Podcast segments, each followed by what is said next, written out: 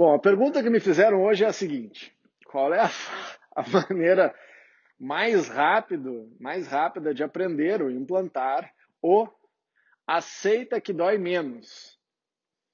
Que perguntinha cretina, né? ai, ai, qual é a maneira mais rápida de aprender ou implementar o aceita que dói menos? É, de regra, gente, quando a gente consegue implementar uma coisa dessa magnitude, dessa sofisticação, simples a ideia, né? Aceita que dói menos, sim. É, eu parto do pressuposto, o Hélio Dana fala lá no livro Escola dos Deuses o seguinte: o inesperado precisa de muito tempo para acontecer.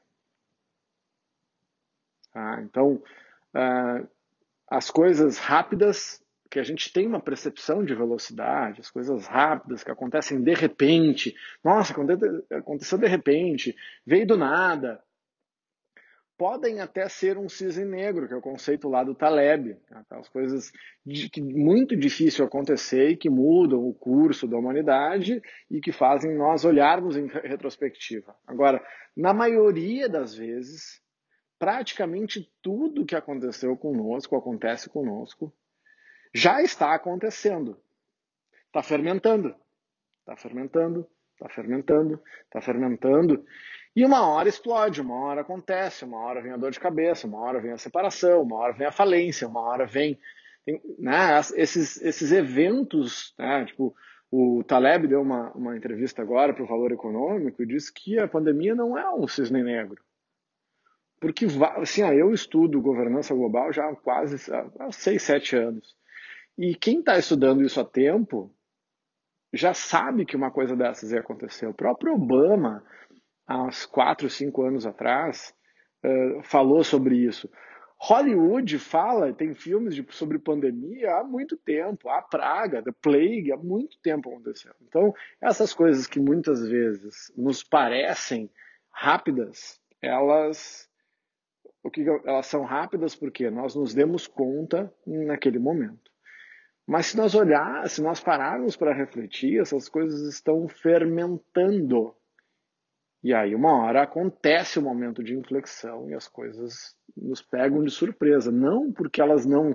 Não porque já não estivesse acontecendo a tempo, mas porque eu estava desatento, eu estava uh, viajando maionese, estava disperso, displicente. Entendeu? Agora, para implementar assim, o aceita que dói menos, aceita o quê? Do que a gente está falando aí? Essa é uma reflexão importante. Você aceita a realidade? Então vou partir desse pressuposto. Aceita a natureza humana? Aceita que dói menos? Sim. Por quê? Por que, que dói menos? Porque a dor, primeiro, é inexorável. Agora, como a gente aprendeu lá nos nossos estudos de compaixão, a dor ela faz parte da vida. Agora, o sofrimento não necessariamente precisa fazer parte.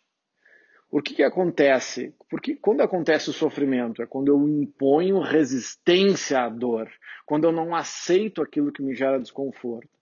Ah, tem vários profissionais da saúde que sabem, tá? Se eu, se eu tô com dor e eu me tensiono, piora. Imagina, eu vou tomar uma injeção. Aí eu tensiono o músculo, vai machucar. Eu preciso relaxar o músculo para tomar uma injeção, para tomar o meu remédio. Então, não sei se tem uma forma rápida de implementar de uma maneira global, seja física, emocional e mental, mas a ideia ela é rápida, porque, porque basta uma escolha, é como a excelência, basta eu escolher. Então eu compreendi que a natureza humana é irracional, por exemplo. Eu aceito isso, isso é rápido, eu aceitei, mas daí eu aceitei mentalmente. Agora, para traduzir isso para o coração, já é um pouco mais difícil. Então, a maneira mais rápida é a seguinte: essa frase do professor De Rose, que para mim, uh, que para mim sintetiza essa pergunta, que eu vou juntar com uma frase do, do José Saramago. Então, o que o professor De Rose diz? Tudo que, uh, tudo que você faz com pressa sai mais rápido se você fizer devagar. tudo que você fizer com pressa vai sair mais rápido, vai acontecer mais rápido se você fizer devagar. Assimila, assimila que é importante. E o que, que o José Saramago fala? Tem uma frase dele que eu adoro. É, não tenhamos pressa, mas não percamos tempo. Então, para implementar essa aceitação da natureza humana, das 18 leis da natureza humana, e implementar isso rapidamente, a primeira coisa é eu dar-se conta. Pô, me dei conta disso.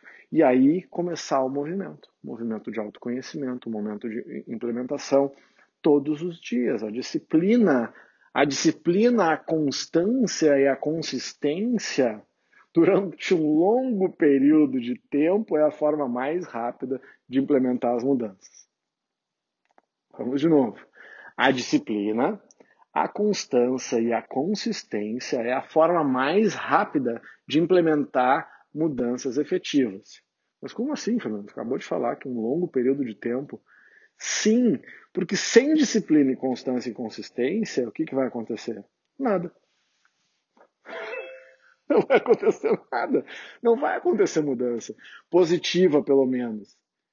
Você vai ficar em inércia, pode até ficar em movimento, mas vai ficar em inércia e provavelmente vai regredir nesse sentido. Por que, que, que eu digo como regredir? Se daqui a um ano você está tendo as mesmas atitudes que você tem hoje, você regrediu. Evolução pressupõe movimento.